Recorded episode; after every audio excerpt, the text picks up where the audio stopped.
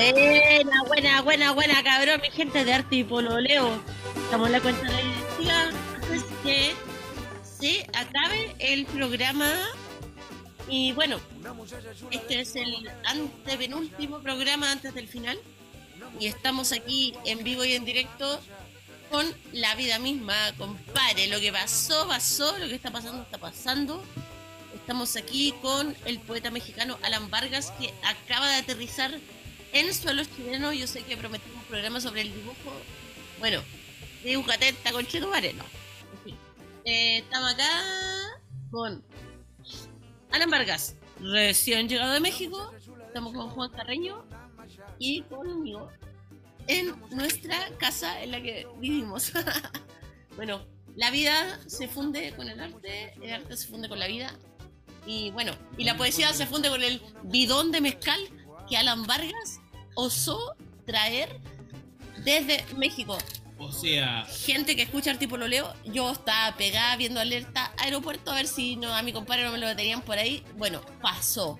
El bidón de mezcal pasó, señores. 6 litros, Y señores. estamos celebrando este acontecimiento. Señora, Señora, ¿con señora, qué cura? 6 litros de mezcal. 6 Sí. litros, señora de mezcal. siempre Seis citando a mi amiga Pau. Y Alan además viene a presentar un libro. Entonces, ahora, Alan, cuéntanos. Hola, ¿qué tal? Muy buenas tardes. Bueno, no sé qué hora sea en, en Chile. eh, pues sí, vengo, vengo aterrizando y aquí me dieron una bienvenida muy cálida, eh, camaradas. Más fuerte, Josefina, dicen Alan, por favor, o acércate más. La Josefina y el Juan Carreño me dieron una bienvenida eh, de esas históricas. Y bueno, pues miren, ahora aquí eh, compartiendo con ustedes. eh, muchas gracias por la hospitalidad y por estar aquí en este país con este año. Oye, explícanos cómo entrar 6 litros de mezcal, por favor. Así como. ¿Cómo se entran 6 litros de mezcal en un bidón que parece de agua? ¿Cómo se hace eso sin que sin salir en National Geographic, digamos? Eh, bueno, de principio eso traté de hacerlo pasar por agua, pero después lo más importante es lucir seguro, lucir como alguien que no tiene nada que temer y creo que esa fue la verdadera clave. ¡Esa! ¡Órale! Órale. Oye, eh, chicos, Juan y Alan van a estar presentando próximamente acá en, en Santiago de Chile y en Valparaíso también su libro Mar Vivo, Mar Muerto. Cuenten de dónde nació esta, este invento. Mar Vivo, Mar Muerto es un libro escrito a cuatro manos que hicimos con Alan. Eh, esto todo surge desde una experiencia que tuvimos el año pasado en el istmo de Tehuantepec, eh, que es un istmo de no más de 2 kilómetros de ancho, pero más de 20 kilómetros de largo. Y que mm, rígido porque llegamos ahí como una especie de turistas, pero no somos antituristas. Eh, nos dimos cuenta que no estaban las condiciones para el turismo y Sí, bueno, es una, es una península, una franja de tierra que eh, se encuentra al frente del istmo de Tehuantepec precisamente. Y bueno, es, es un lugar eh, paradisiaco, digamos, tiene una, una característica geográfica muy peculiar, que es que de un lado se encuentra el Océano Pacífico, que es precisamente el mar vivo, y del otro lado se encuentra eh, la laguna interior, es un brazo de mar que conecta con una laguna que se llama Mar Muerto. Eh, y bueno, es un fenómeno, un fenómeno geográfico muy, muy, muy particular. Y esa zona eh, ha estado en conflicto desde la época mesoamericana, es decir, desde antes de la, de la conquista. Eh, la habitan ahí una, una comunidad indígena que se llaman Icots, que ellos fueron desplazados por los zapotecas eh, previo a la, a la colonia. Y cuando vino la colonia, pues eh, se instauraron una serie de cacicazgos que hasta el día de hoy siguen generando mucha violencia en, en, ese lugar.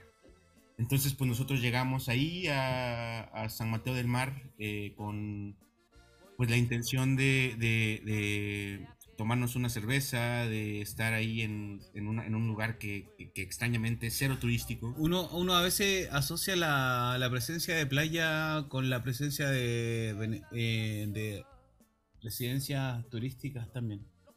Y en este momento nos vimos en un territorio que no tenía nada de turístico, nada de, de predisposición para, para los demás.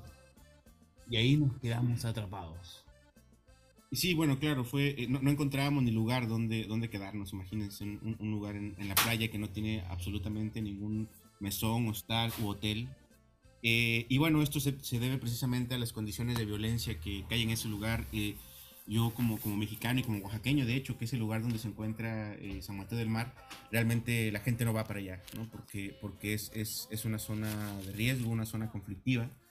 Pero bueno, nosotros, para fortuna, no lo sabíamos del todo, no, sí. no habíamos eh, dimensionado el, el, el, el, lugar, ¿no? Las complicaciones que tenía. Generalmente la, la gente cuando... Además tú siendo local... Siendo, siendo local no sabía de la existencia de esto. Porque uno cuando se imagina México, los chilenos van a hablar de esto, eh, piensan que es la costa atlántica, que es el, el, el Golfo, ¿cierto? Como... Uy, está bien fuerte el mezcal, güey. Ahora más que antes. Este, el, mezcal está más fuerte que la onda del rechazo que se viene. Y estamos en una onda no turística, que es la agua que tenemos que eh, destacar y no denostar porque estamos en un momento como que uno piensa que todo lo que es playa, todo lo que es playa es como beneficioso. Pero estábamos en la playa y no era beneficioso, todo lo contrario. Aparte, el, el, el, viento, el viento, uno está acostumbrado acá en Chile que el viento siempre entre, entre desde el Pacífico y no desde el continente. Eso yo Estamos, creo que es una de las claves de donde nace Mar Vivo el, y Mar el Muerto. libro Mar Vivo, Mar Muerto. ¿no es cierto? Sí, esta, sí. esta contradicción geográfica tan particular. Y tan chilena, extraña, ¿cachai? Como... ¿Cómo tan chilena? Tan chilena, porque uno piensa como chileno que siempre el Pacífico va... Al ya, güey, ponte la camiseta, güey. Me pongo la camiseta, me, me, me, la superpongo y eso fue lo que geográficamente más no, nos descolocó, a ambos. En el, y, y ta, tan es así que, que, que el, el, ¿Tú, viento... tú, perdón, ¿tú lo dices como habitante del Pacífico? Siempre del Pacífico. Y tan es así que el viento va del interior que ahí tienen una, una forma muy peculiar de, de, pesca, que es con papalotes, decimos allá, que son volantines, volantines ¿no?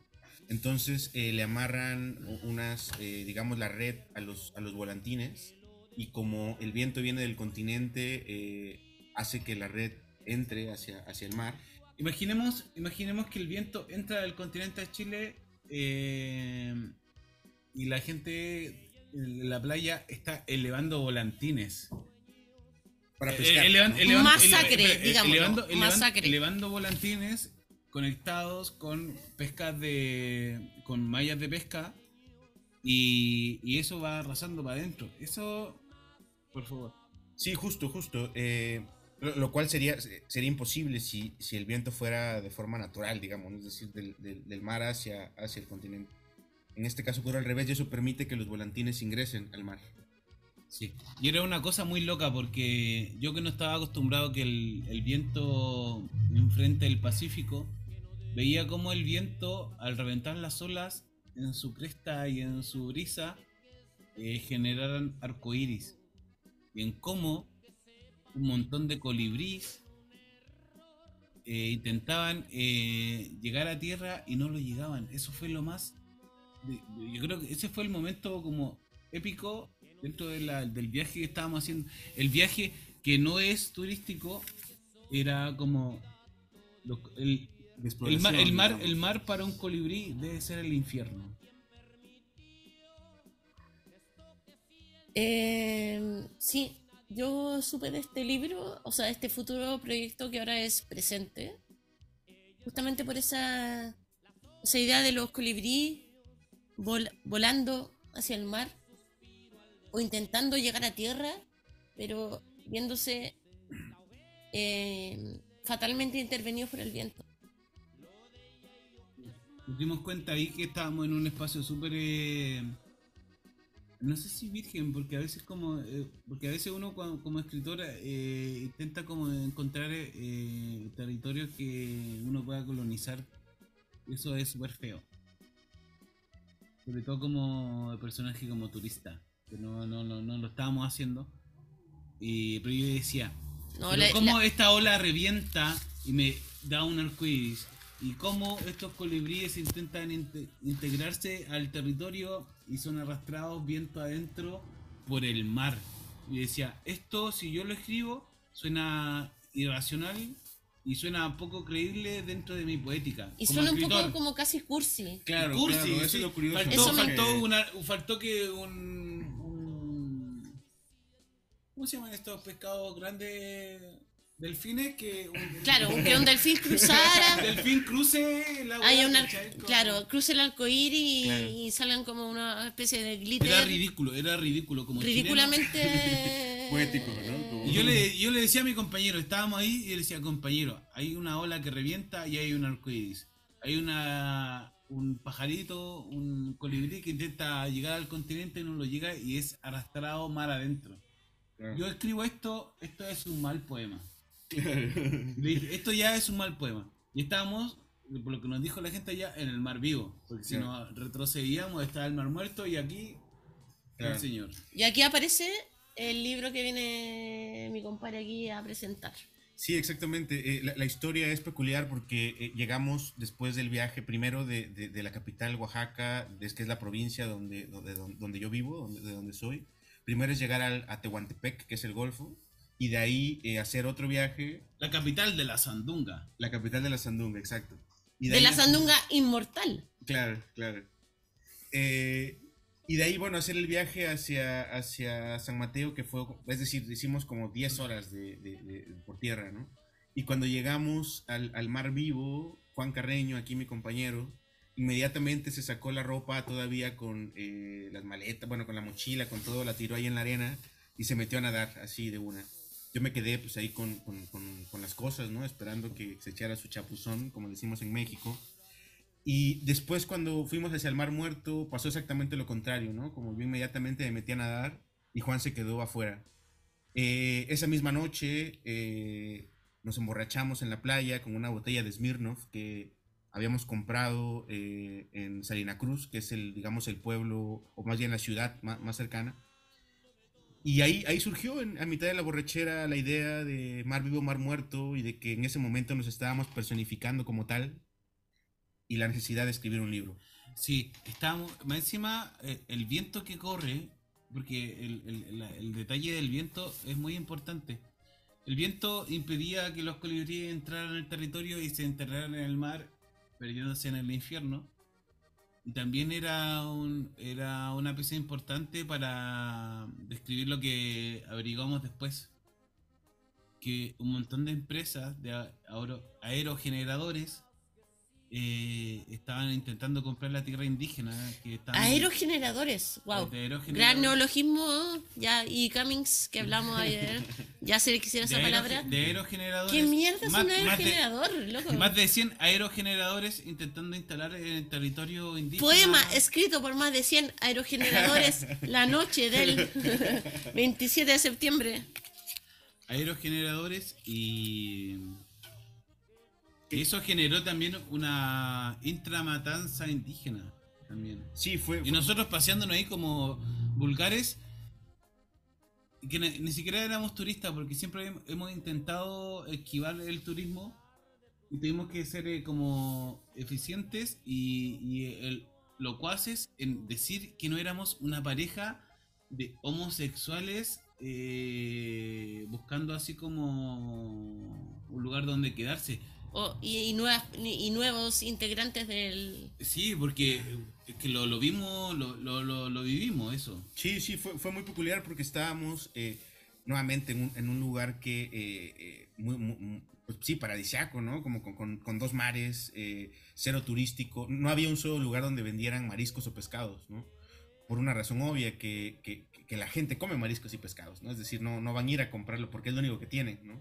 La, la comida que vendían era, había una pequeña hamburguesería y un lugar donde vendían pollos asados, ¿no? Porque, porque no, no había forma de conseguir pescado porque la gente come eso todos los días, ¿no? Y Mm. conseguir alcohol. Y conseguir- Nosotros que somos buenos para chupar, eh, nos dijeron en un momento... Esto no se, no se ve en pidan- Spotify, pero... No pidan, no pidan, no pidan alcohol después de las 7 de la tarde. Las 7 de la tarde era día pleno. Que es como la hora en la que uno pide alcohol. Claro, como claro. usualmente. Y fuimos súper mal mirados y en ese mal mirar entendimos que no estábamos en un lugar como correspondiente. Esto me, me parece muy de la mirada de la gente. Hay gente, hay pueblos en que la mirada eh, habita la guerra. Claro. Habita la guerra. En Latinoamérica está lleno de pueblos en que la, la mirada habita la guerra. Uno no va de turista, pero tampoco te van a recibir así como en la buena onda. Claro. ¿cachai? Ayacucho, Pisagua, ¿cachai? Como esos pueblos que vieron la guerra. Y, y uno que como que está como con esa con esa sintonía, yo dije, aquí estamos en frente a un pueblo que vio la guerra, pero no lo sabíamos. Claro. Sí, que había una tensión eh, muy constante en, si bien, si bien todo parecía, eh, pues sí, ¿no? Como de un lugar eh, mágico, mítico, había una tensión constante, ¿no? Toda la gente nos decía, por ejemplo, cuando ¿Qué fuimos están a... haciendo acá? Claro. Y cuando fuimos a la playa, el, el, el mo- el mototaxista, que son mototaxis como tuk-tuks, no, como que estaba muy pendiente, ¿no? Que, que, que no regresáramos tan tarde, nos dio su número para, que, para pasar por nosotros. Agarramos la borrachera en la playa hasta las 10, 11 de la noche. eh, y cuando llegamos al, al lugar donde estábamos quedando, que era la casa de una familia, ya estaban bien preocupadas, ¿no? Porque nos decían, oye, ¿cómo están? Este, eh, pensamos que les había pasado algo. Nosotros no, no, no entendíamos en ese momento la gravedad de la situación, pero cuando, cuando volvimos ya a, a Oaxaca, eh, un poco investigando más sobre, sobre el asunto, eh, descubrimos una cosa que, que fue como muy, muy fuerte, ¿no? Que en 2020 hubo una masacre terrible, eh, masacraron a 17 personas Indígenas. indígenas y, y- y la masacraron, las masacraron, eh, fue como una especie de linchamiento, las mismas, los, los mismos, digamos, vecinos, asusados por estos caciques eh, de los que hablamos hace rato, por las eólicas precisamente, porque querían eh, ingresar eh, al, al- territorio y- y ese, ese pueblo, porque es una península, o sea, solo hay, un, solo hay un camino, entonces para pasar al pueblo de lado tienes que pasar por el de antes, ¿no? Entonces ahí hay muchos intereses, eh, todos querían sacar una, una, una parte del pastel y eso generó pues, muchas, y eso generó Y eso- muchas tensiones. Sí. Y, y es importante destacar que con la intención de la energía limpia, de la energía así como todo lo que eh, piensan en, en las, en las grandes ciudades de que ay no hay que hacer como grandes grandes esfuerzos para, para limpiar y eh, ocu- ocupar energías limpias. Sabéis que la energía limpia es la más sucia de todas, sobre todo con los terrenos indígenas. Hay gente que no se da cuenta de eso y piensan que está dado, ¿cachai? Así como, "Ah, vamos a limpiar, ¿cachai? Así Sí, no deja de impresionarme ese, como ese, lo- ese- ese ecologi- ese ecologismo cheto, ese ecologismo cuico que no, no tiene en cuenta de lo que está pasando, ¿cachai? Así- esa weá me... No deja de impresionarme lo reciente de la masacre que estás relatando, Alan. Sí, tal cual. eh, y, y justo por, porque fue medio de pandemia, di- digo, México, México, eh, me- me- es muy triste decirlo, pero México es un país de masacres. ¿no? Han, han ocurrido varias eh, a lo largo de, de los últimos años.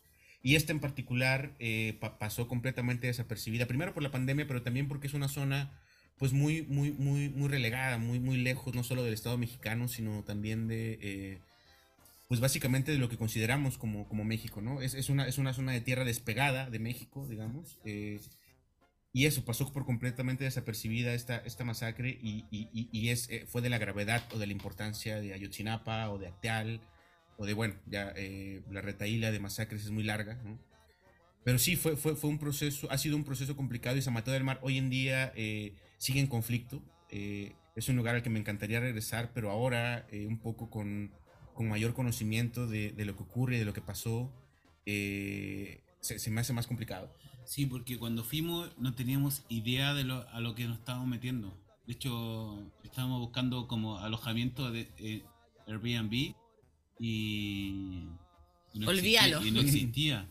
No existe. Hay partes de Latinoamérica que hay que tener súper claro de que no existen las condiciones de turismo, ¿cachai? Y no existen las condiciones de Latinoamérica como eh, tal, ¿cachai?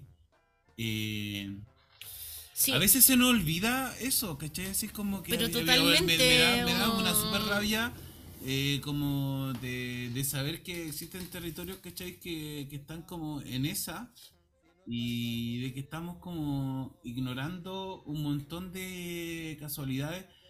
La energía verde y toda esa mierda, ¿cachai? Igual genera terri- territorios y territorios en contra, ¿cachai? O sea, yo ahora que estoy viviendo acá en la periferia, en La Pintana, he visto de primera fuente la... La discriminación La di- de, sí. que yo, yo, yo, yo apelaba a esa weá, ¿cachai? Puta, pero no quiero hacer nunca una. No, ni, y ni cagando vamos a hacer una comparación con lo que está pasando, con lo que pasó en San Mateo, ¿cachai?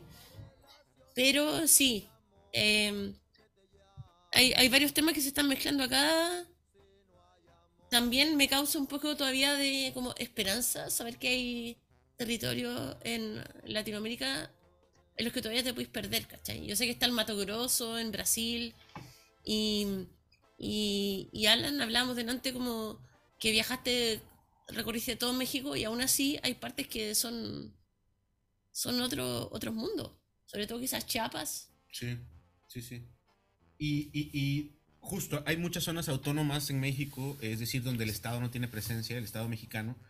Unas, unas zonas precisamente por, por luchas, luchas autónomas, reivindicaciones populares, ¿no? De pueblos que, que- que se convirtieron en municipios autónomos o regiones autónomas. eh, pero también es cierto, hay zonas autónomas por, por el crimen organizado, ¿no? Porque, porque el narcotráfico tiene, tiene una cantidad de recursos y de, y de, y de poder dentro de, de ciertos territorios Presencia brígida. de presencia justo donde, donde el Estado mexicano simplemente no tiene, no tiene, no tiene validez. O bueno, en el fondo, en el fondo son los mismos, esa es como la cosa, ¿no? Es como, Pero tampoco hablamos de un narcoestado, ¿no? Como lo que pasó en Colombia hace un tiempo, no, no, no. Sí, No. es un narcoestado. sí, Eh, sí, sí. derechamente. Chile no es un narcoestado, ¿cachai? Eh, Chile no, No, está aquí la- todavía hay una especie- no- no está- claro. Chile no está con las disposiciones de, de que que dependen de, de que algo va a pasar o no va a pasar, así Claro. como lo están haciendo en México, Claro. ¿cachai? Como... Sí, lo que ocurre es que México tiene, es un, es un territorio eh, muy grande, con mucha población, y tiene varios niveles de gobierno, ese es el tema. Hay un gobierno federal, un gobierno estatal y gobiernos municipales, que son muchísimos. Eh, en, en la provincia donde yo soy, que es Oaxaca, solo Oaxaca tiene 570 municipios. Concha tu madre. Y, y, y, y son 31, 30 y- 31 provincias, ¿no? Bueno, 32 con, con la Ciudad de México. Entonces, eh, eso, eso lo que implica es que hay muchos niveles de gobierno. Entonces, eh, el, gobierno federal, digamos, creo que eh, ahora que, que hay un, gobierno de izquierda, eh, me parece que eh, hay quizá un poco de menos vínculos con, con el narcotráfico de parte del gobierno federal, pero en cada uno de los niveles de gobierno hay distintos poderes, distintos sujetos que ejercitan el poder y que hacen pactos con el narco, ¿no? Entonces es súper común que en un territorio, en una zona, el, el gobierno municipal tenga pacto con un cártel, el gobierno estatal tenga pacto con otro cártel y ciertas eh, corporaciones del gobierno federal tengan pacto Oye, con otro a- cártel. acá pasa harto como la... Chile es como súper idealizado. Súper idealizado. De parte de. Desde el mismo Chile. Ya. Desde el mismo Chile, cuando se habla de Chile. Es súper idealizado. Se idealiza la posición. De hecho, de hecho, la posición indígena de, de Santiago se idealiza caleta, ¿cachai? Así como. Si eres mapuche, eres de izquierda, ¿cachai? Y, y es como. Puta, discúlpenme Sí. la gente que me está escuchando, pero es como que se idealiza eso, ¿cachai? Y. Oye, es bien brutal eso, entendiendo también, ponte tú que ya, estamos en la radio, tengo un invitado como mexicano y que como que casi que tuviera que hablar por México, solo por ser mexicano y No, estar pues, acá, no, pues, ¿cachai? Por- eso- Eh, eso- eso es eso- brutal, weón. ¿Por Claro. qué tiene que.? Y viene a presentar un libro y ¿por qué su libro tiene que hablar de ser mexicano? Como que Claro, claro. eh, es, es- esa parte es bien compleja y quisiera también entrar en tema del libro, ¿cachai? A propósito de todo esto que estamos hablando, que es el origen también claro. de un libro. Sí, justo. eh, y, también es eso, ¿no? Como México, al igual que Latinoamérica, es, es profundamente, muy profundo y muy amplio. eh, hay muchas, eh, muchos estratos que se sobreponen. y eso, junto con esto que acabo de escribir, convive también, pues digamos, zonas, ¿no? De, de, vamos a decir, de una lógica que, llega a escaparse, ¿no? A, a cierto, cierto capitalismo financierista de rajatabla, ¿no? Hablemos derechamente de, la, de los escritores que blancos y los escritores que no están ni ahí con el territorio. ¿Cachai? En Chile es un territorio súper angosto y súper poco. súper. súper fácil de describir, ¿cachai? México es súper complejo. Sí. Es súper complejo. Y, y la zona donde nos fuimos a instalar como, como dos amigos que estaban vacilando una botella de vodka, ¿cachai? Es más complejo todavía, ¿cachai? No nos dimos ni cuenta. Si hubiéramos seguido avanzando, la gente nos decía, los van a matar, los van a matar. ¿Cachai? Como, eso, lo, lo única gente, lo único que nos dijeron es eso, ¿cachai? Como, existen paisajes, existen geografías en Latinoamérica que están coaptadas por el miedo. Claro. Sí, me encanta también como que podamos explicitar que un libro puede nacer de esta, de esta idea. Porque también creo que escribir a veces es un acto arriesgado. Eh, no escribas más de esto tampoco. Como Claro. que quisiera creer que a veces uno se juega la vida y la muerte en, en el hecho de escribir. Nos, nos dimos cuenta con las tetas al aire con mi amigo que estábamos en un momento así como súper importante de nuestras vidas. Ya no podíamos estar, yo personalmente yo no podíamos estar más lejos de la Josefina en ese momento. Y me Artipololeo, sentía- artipololeo.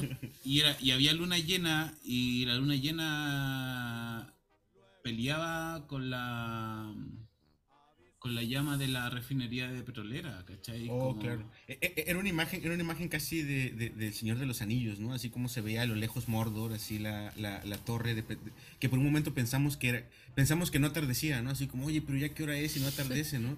Cuando nos dimos cuenta, no, es que era, era la llama de petróleo que estaba ahí a lo lejos, ¿no? Porque cerca a Salina Cruz está una refinería de petróleo, ¿no? Entonces, digo, ahí en, en esa zona eh, convergen una serie de, nuevamente, ¿no? Como de estratos, ¿no? De capas que hacen que sea muy complicado desentrañar el, asunto. Y digo, en mi caso yo, yo no soy periodista, es decir, yo soy poeta, ¿no? Y, y- como, como poeta, el, el- acercarse a ese, a ese fenómeno, ¿no? Eh, justo es como, como complejo, ¿no? No, no, no trato, eh, y eso creo que es importante de mencionarlo, ¿no? Como no, no es mi intención o no es nuestra intención eh, reivindicar una lucha, ¿no? O tratar de, eh, no sé, como de, de- de- de- meter el pecho por eh, una, una un lugar en el que no estuvimos somos un par de días, representantes ¿no? de nada. Claro, es, eh, más bien fue una, una, una, un momento eh, muy crucial en, en- en nuestras vidas, ¿no? Digo, lo fue en la mía y ahora por lo que escucho de de Juan, eh, eh, tam- también de él. Y un poco de ahí surge, ¿no? El, esta, este, este querer eh, eh, construir algo, ¿no? De- de- desde nuestro oficio, ¿no? Es decir, co- como, poetas. Sí. Eh, qué lindo. Qué lindo porque. Eh, o sea, también lo pienso al revés. Porque me ha pasado ser extranjera en otra tierra y como al toque solo por ser de otro lado, como verse en la obligación de representar eh, una cosa bien terrible. Bueno, hablemos ya más entrado en tema. Entrado en tema, mira, ustedes, la gente que está escuchándonos en Spotify, eh, no ven el bidón, como baja el bidón de mezcal que este Ah, compadre otro, trajo. eso es lo otro que tenemos que decir. Mi compadre acá se trajo un bidón de 6 litros de mezcal. Mira cómo, mira cómo suena esa lata, compadre. Y, y esa lata suena solamente para hacer un- un- una malla para nuestro estómago. Porque de que hemos tomado mezcal, hemos tomado mezcal. Eh, lo, lo traía en la Y maleta. en la pintana, y estamos en la pintana aparte, eh, tenemos que decirlo. Sí. Así como estamos en San Mateo del Mar, ¿cachai? Te- Estamos en la pintana también. Claro.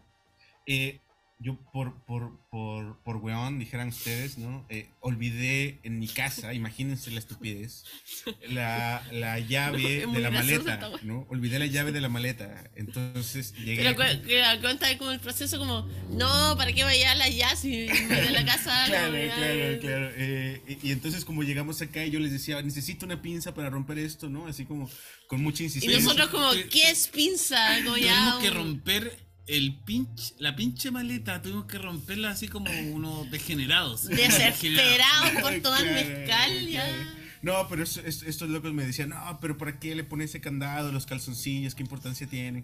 Cuando No. abro la maleta y saco así como el, el- el- el garrafón de mezcal, por eso tenía que ponerle... Por eso.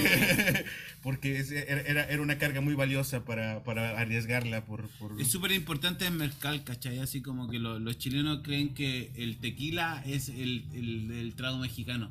Mentira. El mezcal te entra en una posición y en una presencia como súper rica. Eh, eh, es bien místico el, es súper místico, mezcal. digresión. eh, justo la diferencia de tequila y me- mezcal y tequila es eh, una cuestión política, ¿no? Porque el tequila eh, entra en una denominación de origen de Jalisco.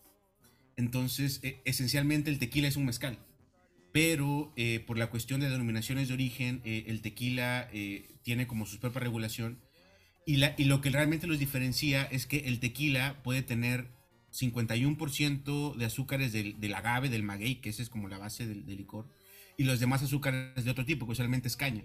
El mezcal tiene que ser 100% de agave, y el agave es una planta, una, eh, especie como de, crásula, digo, no es, eh, una crásula, es eh, la familia es agavácea, pero imagínense como una crásula que tarda 12 años en estar listo para hacer mezcal.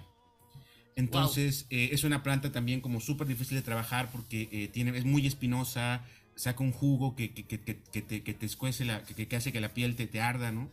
Entonces, eh, el mezcal es, es- es- es toda una, una cultura, una parte muy importante, ¿no? De, de- de la identidad eh, mexicana y de donde yo soy, oaxaqueña, es crucial. Oaxaqueño total, mano.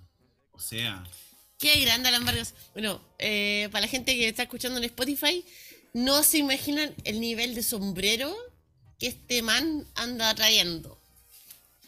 Cuéntenos un poco del libro. Güey, sí, vamos a lanzar, eh, escribimos un libro después de, estar ahí en, el- istmo de San Mateo del Mar. Eh, cuando nos dimos cuenta, de hecho veníamos en un taxi con, con Alan en, esa, en ese momento y, y había una sola ruta y la ruta está cortada por eh, árboles, por postes de luz de ele- eléctrico. Y cuando llegamos en un taxi para seis, un taxi para seis, eso hace... ese ¿cómo se taxi para seis? Taxi para seis, tres atrás y tres adelante. Ah, mierda. Eso es como... Yo, yo, estaba, yo, estaba, yo estaba al lado del, del conductor y así como que pasaba cambio al lado mío, ¿cachai? Claro. Y hablaba en Ikut también. Claro, claro. Yo, Callampín Bombín, como buen, como buen presidente, Callampín Bombín, y, estábamos en eso y, y yo le, dijimos al, al, al, chofer, ¿dónde está el centro? Ne- acá no hay centro, nos dijo. Caminen 10 minutos para allá, está el mar vivo. Caminen 10 minutos en el sentido contrario, está el mar muerto. Nosotros dijimos, ya, vamos, ¿cachai? Allá, ya, ya estábamos siendo abandonados dentro de la literatura. Claro.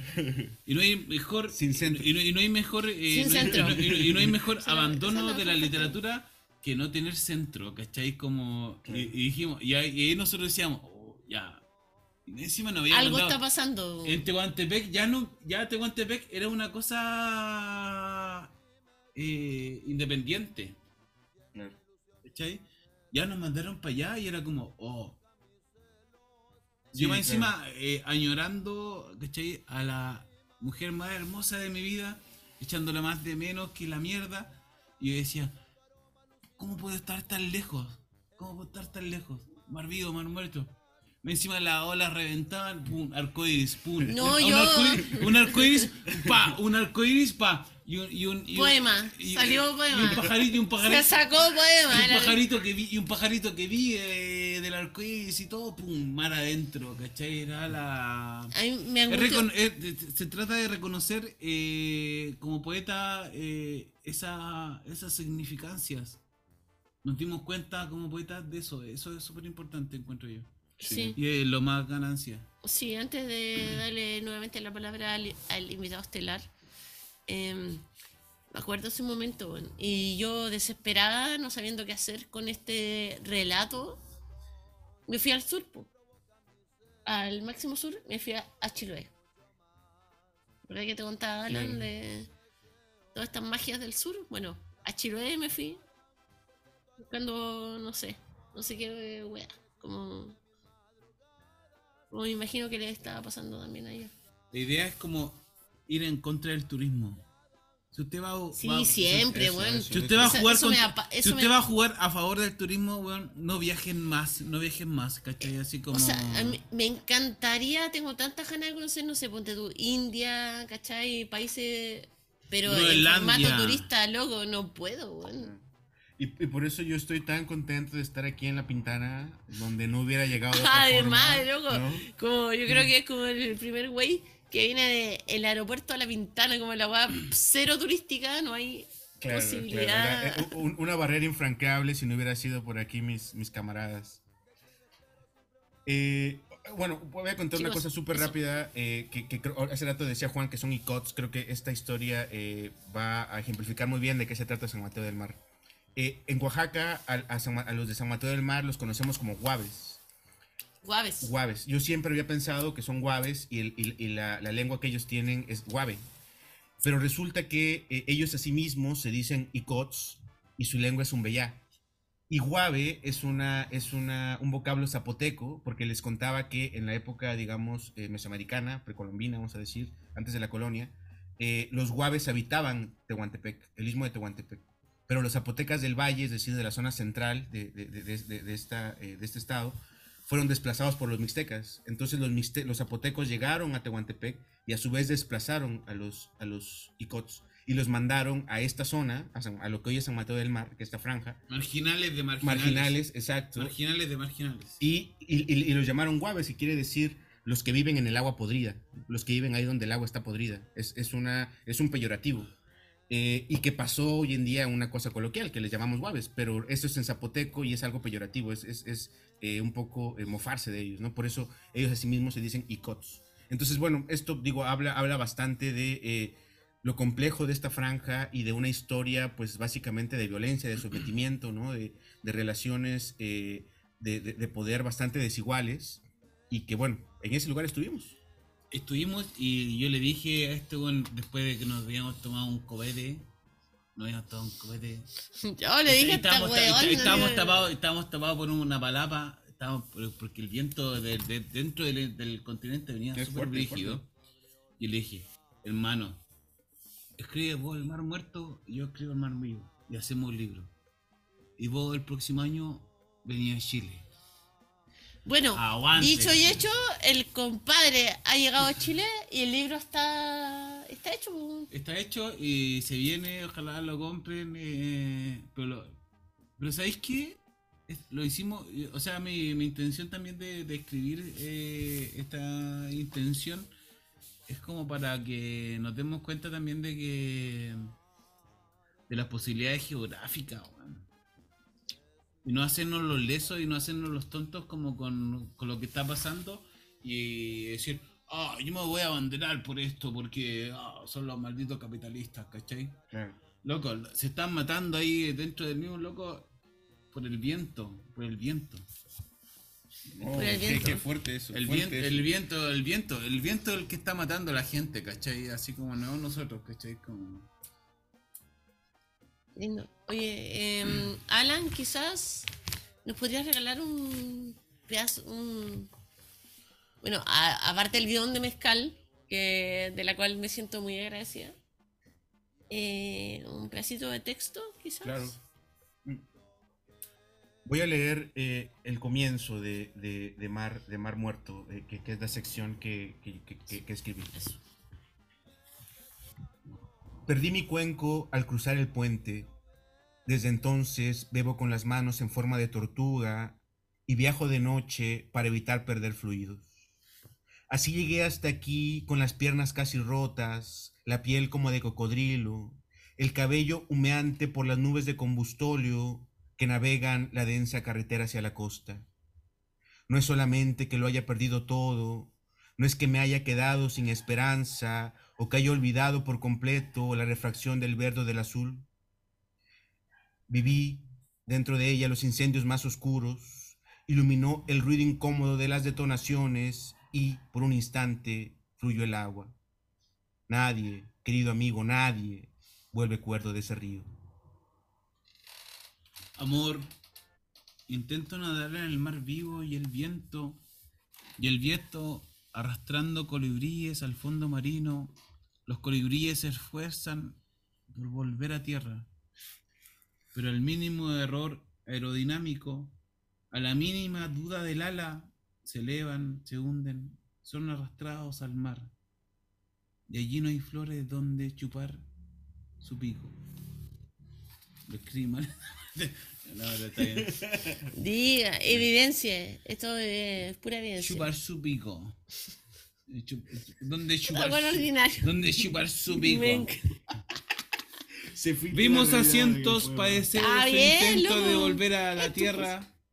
Pienso en sus corazones que en actividad normal laten intensos. El mar para un colibrí debe ser el infierno y el viento que desde el continente choca con el Pacífico provoca arcoíris que en las crestas de las olas cada ola y su brisa un arcoíris, colibrís, que rebasan los colores en reversa Dime cómo serán las nubes en Oaxaca. Dime cómo es nadar con la lluvia en Puerto Escondido. Y me muerdo los labios pensando que es de noche. Es domingo 28 de agosto del 2022. Y es una casa antigua, de madera. Me dices que aquí ocurrió un crimen. Oye, qué linda la palabra suena. Qué lindo Oaxaca. Esa pala- el- como la palabra mexicana es súper distinta a la palabra. Oaxaca. Como acá en Chile se lee como Oaxaca. Claro. Pero no saben. Ah, no saben qué, qué saben de no Oaxaca, qué saben de, qué saben de poesía.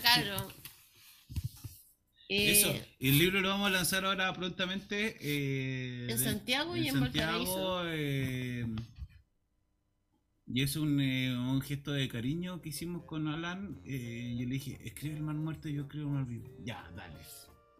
Esto fue hace un año. Escribe el mar vivo y voy. Gestos de amistad. Sí, Vos claro. escribí el mar muerto o el mar vivo y yo escribo en la otra parte Sí, de la así wea. fue, así fue, Claro. así fue. Sí, sí. Y así fue, y ahí llegamos un libro, weón. Un libro y Aquí lo está el lo- man, lo loco, aquí está el man en Y- la y ventana. y- y ni siquiera nos pusimos el- el- en la onda así de, ah, lo presentamos y la weá. No, voy a escribir el mar vivo y voy a escribir el mar muerto, ¿cachai? Así como... Claro. Porque fueron súper distintas las reacciones. Yo al mar vivo me me lancé casi pilucho. Y mi compadre súper vestido al mar muerto. Me hacía el mar muerto, era como que no, no, no tenía fondo, po. Claro. ¿Viste? El weón se metía hasta el fondo y. Eh, Mira, yo me espero a este man que se metió pilucho pero con sombrero. claro. Eh, ¿Y otro cacho? Sí, pues güey, por supuesto. Dale. Lo que esperamos. A lo que venimos, a lo que venimos. Apostados bajo la hoguera de petróleo que ardía sin descanso, y gracias al candor de la bebida, pensamos que el ocaso no sería, que la botella de Smirnov duraría para siempre, y el tierno rompevientos de paja tras el que nos refugiábamos solo se derrumbaría, como las murallas de Jericó, al sonar de las trompetas. Y yo le hablaba de mi fe, de mi inquebrantable fe. No imaginas el cielo en su cabello, beber de sus canales y no sentir saciedad, mientras el día avanza con el ardor de la tarde, y agradecí estar vivo, y agradecí el deseo inacabable, sometiendo toda esperanza por ridícula, toda nostalgia por inútil, en medio de tal inmensidad, sintiéndolo vivo en la sal del ambiente, me di cuenta que también, como efecto colateral, el terror perdió lo cotidiano y la histeria su represa. Un machete olvidado bajo un cocotero, embarrado de un fluido rojizo y ceboso, nos marcó el alto a la borrachera. Pies y dorso y pelvis bajo el videro de cangrejos y amígdala y duramadre y tenazas, rojo, rojo, el rojo que rápido se oxida, y tibia y ojos y pestaña, bajo el manto solar oreando la carne, todavía húmeda, todavía salada, cúbitos y camarones en amasijo de vértebras que bien podrían ser cantos rodados. Sin saber qué hacer, no hicimos nada. El mar para un colibrí debe ser el infierno. Y el viento que desde con el continente con el Pacífico. Los aerogeneradores que atraviesan el planeta. Tu pelo al viento, la brisa al rostro. El viento interior provoca arcoíris en las crestas de las olas. Cada ola brisa un arco iris, colibris, que rebasan los colores en reversa. Ya no volverán a San Mateo del Mar y la democracia no es una oportunidad. No tengo señal. Te mando en un audio lo visto. Me quedo corto de palabras. Nada me alcanza para llegar a estas imágenes y desconfío de la belleza en lo natural. Cuatro triángulos. No quiere fumar. Volvemos por el mismo camino, descalzos, y el sol pega en el pueblo. El mercado ya cesó sus funciones. En el único puesto de comida, pollo asado y guarnición. Allí nos enteramos que no hay hoteles. San Mateo no existe para el Airbnb. Se nos mira con desconfianza. La lengua protege al pueblo y nos aleja. Logramos rentar una pieza con camas separadas.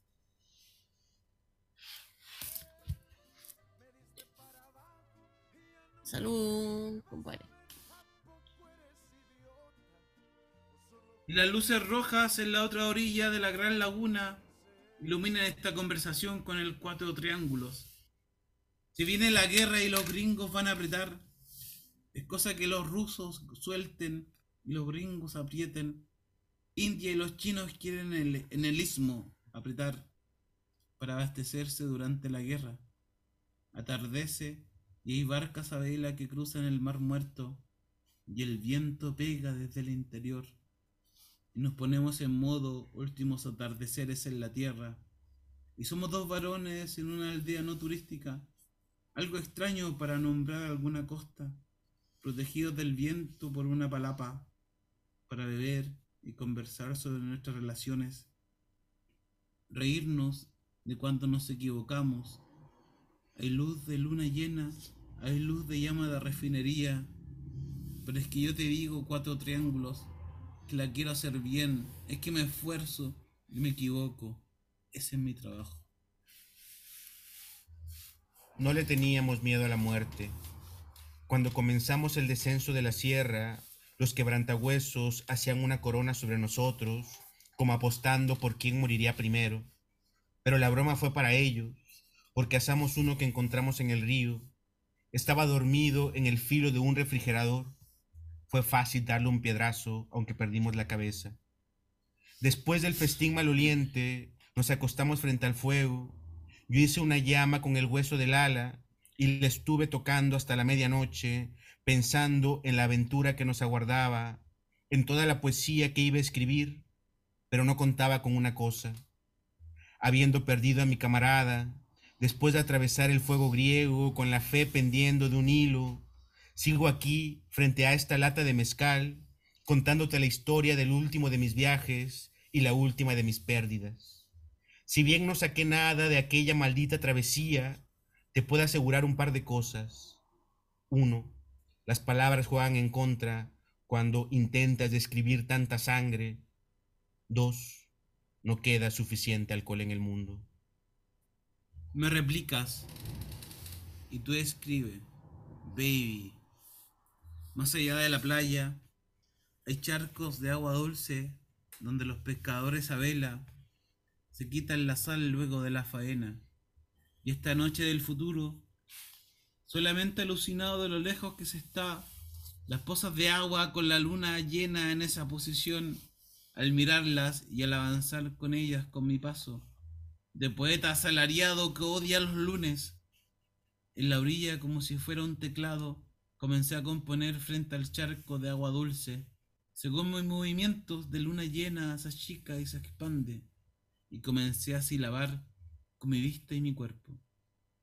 Los tonos de brillo que la luna me daba en el agua me tenían cantando en lo más remoto de mi vida. Oye, culiao, ven a componer con la luna en el agua, le grité al cuatro triángulos. Y como el corto de vista le costó un poco, pero cachó que el fenómeno era cierto, que se podía componer así. Yo quería volver caminando a San Mateo, pero él me dijo, no conviene ese paso. Antes que llegara el mototaxi y el niño nos dijera que hace un tiempo 17 personas murieron en un enfrentamiento a balazos, machetes, gasolina. por terrenos para imponer energía eólica. La individualización masiva del viento en nuestra poesía que parece una mala traducción de una lengua que desconocemos. Sentado frente al mar muerto, después de días de borrachera y persecuciones, habiéndolo perdido todo, rogué por ella. Necesitaba su calor para salvar los dedos de mis pies y su humedad para lavarme la sangre de la cara. Su simple recuerdo hubiera sido suficiente. ¿De dónde sacaría la fuerza para salir corriendo? Frente a la negrura, la negrura, y el mar más muerto que nunca rechinaba al horadar la costa, que poco a poco me iba dejando al aire, inestable en el vacío de aquella arena grasosa. Cuando había abandonado toda esperanza, cuando había perdido la fe, Recordé aquel pollo asado que devoramos al llegar al otro lado de la península y a la perrita que se acercó por unos huesos cuya desnutrición contrastaba con su carácter festivo en medio de la playa inmensa y solitaria. Con aquella imagen iluminando el camino, apenas suficiente para tirar a un lado la boca, comencé la huida. Mar vivo, mar vivo, mar vivo, mar muerto, mar muerto, mar muerto. Mar vivo, mar vivo, mar vivo, mar muerto. Sí. Gracias. Eh, nos acercamos al final del programa. Estoy bastante conmovida. Ya me pasó ayer con el taller de poesía que hacemos. Alan, eh, ya pregunta más personal. ¿Qué te pareció esta bienvenida a Chile? No, pues una- No, el güey, el güey se bajó al avión, le insertamos un Pico. No, iba a decir un. es que, iba a decir un pito, pero claro, como que ahí la, los lenguajes. claro. O sea, yo puedo, si, si puedo responder así como local, eh, para mí es súper importante cuando alguien llega por primera vez al país y por primera vez como a cierto territorio, está bacán que lleguen a la pintana. Que muera el turismo, La que muera el turismo, cero, eso que muera el turismo, que muera el turismo, que muera el turismo, que muera el turismo, que aguante la disposición que tuvimos cuando estuvimos en el mar muerto y en el mar vivo.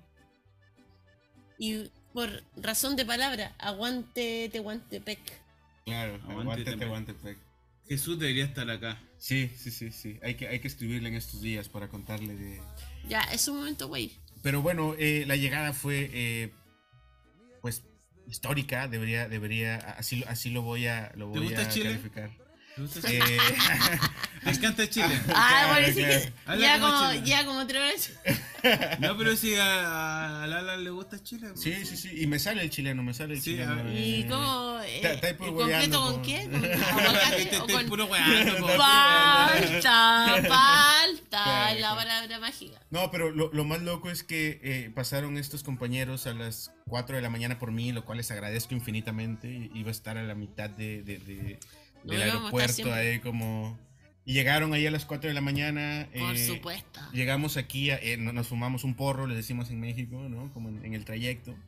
Y llegamos aquí a, a- a- la Pintana, inmediatamente salió el mezcal y hemos estado bebiendo desde ese momento. Dormimos un ratito, ¿no? Una hora quizá. Una pequeña pausa Una antes pequeña pausa para- Radio. para, para recobrar baterías. Pero bueno, ha sido, ha sido una, una histórica, así, así, la, así la definiría, Ay, una, ay. una Sí. histórica. Aparte yo quiero caleta a este culiado. No, así sí, como... Go- me- me- yo me- soy súper cariñoso, weón, así como que... Me importa caleta la- la- cuando vienen los buenos de afuera, me, eh, tratarlos bien, weón. Y siempre lo he hecho. Sí. no, ¿Por qué? Porque cuando yo he ido para afuera, me han tratado bien también. No tan bien como cuando vienen. ah, pero, Ya, un poquito, pero- un poquito menos bien. Sí, ¿Qué? pero, Más o Lo menos bien. Y si queremos, eh, más encima la Josefina es bacán y nos vamos a ir a México a vivir ahora. De ¿En la serio? Primicia, primicia. Ok, Me estoy enterando nuevamente al aire de cosas importantes de mi vida. Eh, bacán. Ese es mi compromiso también con la radio. Con hacer estas cosas, estos programas. Siempre. eh, siempre. Como es. ¿Cómo es? Nunca digas nunca, nunca digas siempre, nunca digas cosas que tu corazón no siente. Mucho sobre, mucho sufre el hombre cuando a la mujer le falta, pero más sufre la perra cuando el perro no mentira. Bueno, en fin. Eh. Para cantar de un improviso se requiere buen talento, memoria y entendimiento, fuerza de gallo castizo, cual vendaval de granizo donde florear los vocablos, para encantar hasta el diablo con estas bellas razones, como en las conversaciones entre San Pedro y San Paulo. Ya miren, miren mijos. Gente de arte y pololeo, esto, esto es un lujo.